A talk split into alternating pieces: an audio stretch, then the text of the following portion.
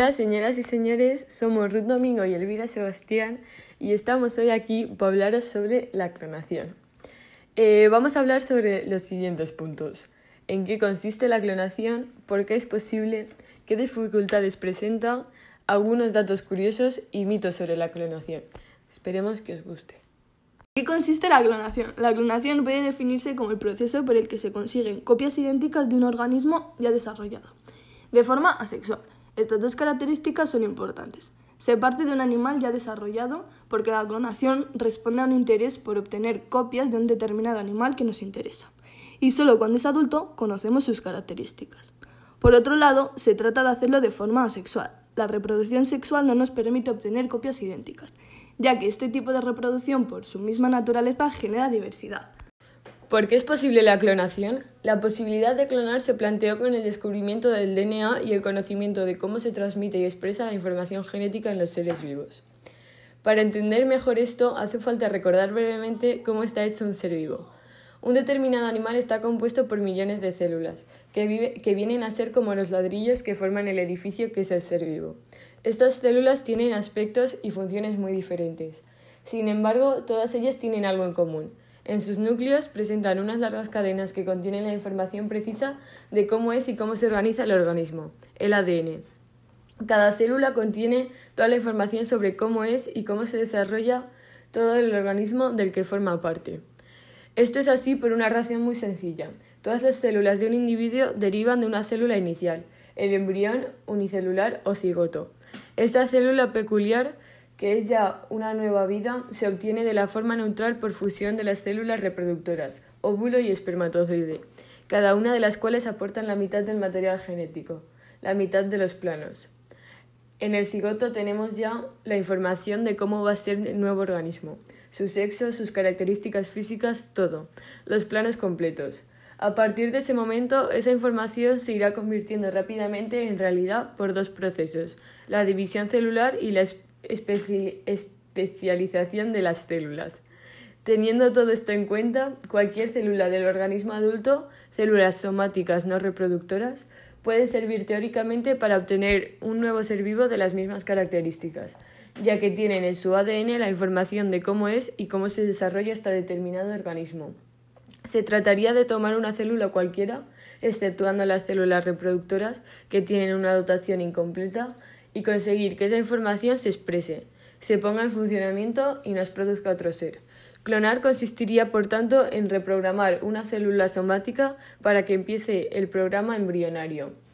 Una vez comenzado su desarrollo se implantaría en un, en un útero, ya que de momento no es posible que los embriones lleguen a término fuera de un útero. ¿Qué dificultades presenta? Sin embargo, pronto se comprobó que no es en absoluto fácil conseguir un nuevo ser a partir de una célula cualquiera del organismo adulto. La clonación, por el contrario, presentaba dificultades aparentemente insuperables. Las células de distintos tipos que constituyen el ser vivo pueden vivir y crecer en cultivo, pero es muy difícil que den lugar a un nuevo individuo. Se limitan a dividirse y producir más células especializadas como ellas. Aunque tienen la información de cómo hacer el ser vivo, la especialización ha hecho que pierdan memoria. Solo recuerdan la parte de información que usan habitualmente y no pueden reprogramarse y empezar de cero a producir un nuevo ser. O al menos esto se pensaba hasta que se publicó la existencia de Dolly. Dolly fue el primer animal clonado, es decir, generado a partir de una célula diferenciada o somática, sin que hubiese fecundación. Esa célula procedía de un cultivo de células obtenidas a partir de la ubre de la oveja que se quería clonar. Como hemos dicho antes, las células de un determinado tejido, cuando se mantienen vivas fuera del cuerpo en cultivo, no dan espontáneamente embriones, sino más células diferenciadas como ellas. No recuerdan cómo se lleva a cabo el programa embrionario. Para lograr que una de esas células recuperase la memoria y diera lugar a un nuevo ser, se recurría a una técnica denominada transferencia nuclear. Se tomó el núcleo de esa célula, que es la parte que contiene el ADN y por lo tanto la información, y se fusionó con el citoplasma de un óvulo procedente de otra oveja, al que previamente se había eliminado el núcleo. Se utilizó un óvulo porque es una célula equipada para el desarrollo embrionario, y su citoplasma vendría a ser de algún modo el entorno adecuado para que el núcleo de la célula adulta se reprogramara. Y en efecto, así fue. Esa célula, una vez activada con señales similares a las que procede la fecundación, se transformó en un embrión unicelular y comenzó el sofisticado programa embrionario, de manera idéntica al que se obtiene por la fusión de un óvulo y un espermatozoide. Tras unos días de crecimiento in vitro, el embrión se implantó en una madre de alquiler y 148 días después nació Dolly, una oveja genéticamente idéntica a la de partida. El proceso de obtención de Dolly fue muy costoso y en la actualidad no se ha mejorado mucho. Dolly fue el único resultado positivo de 277 intentos, a partir de los cuales se consiguieron 29 embriones. Muchos de estos no llegaron a desarrollarse y otros murieron al poco de nacer.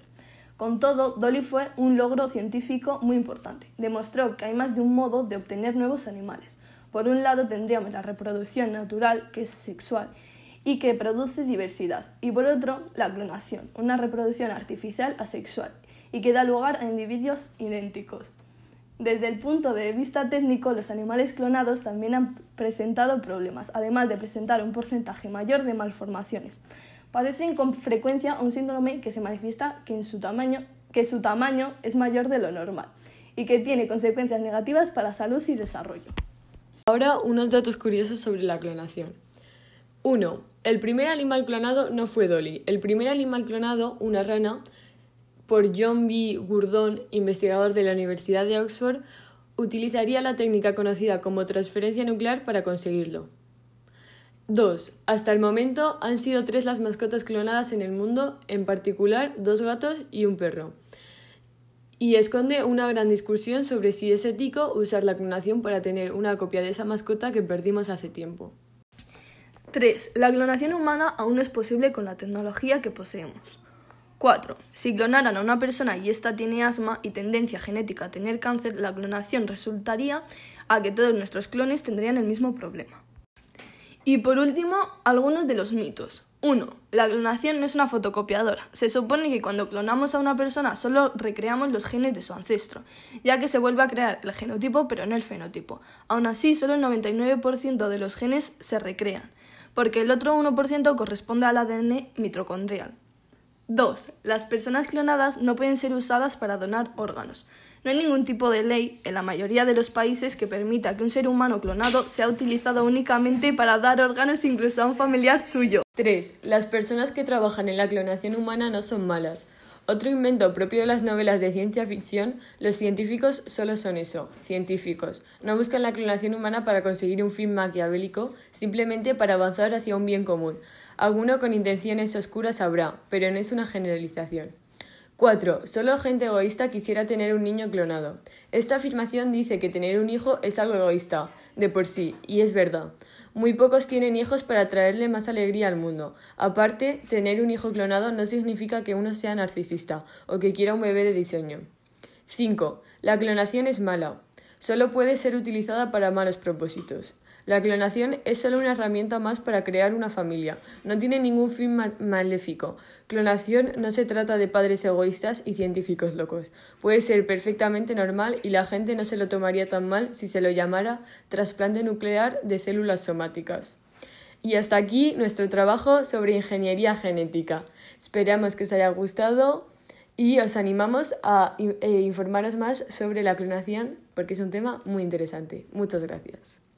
Sí.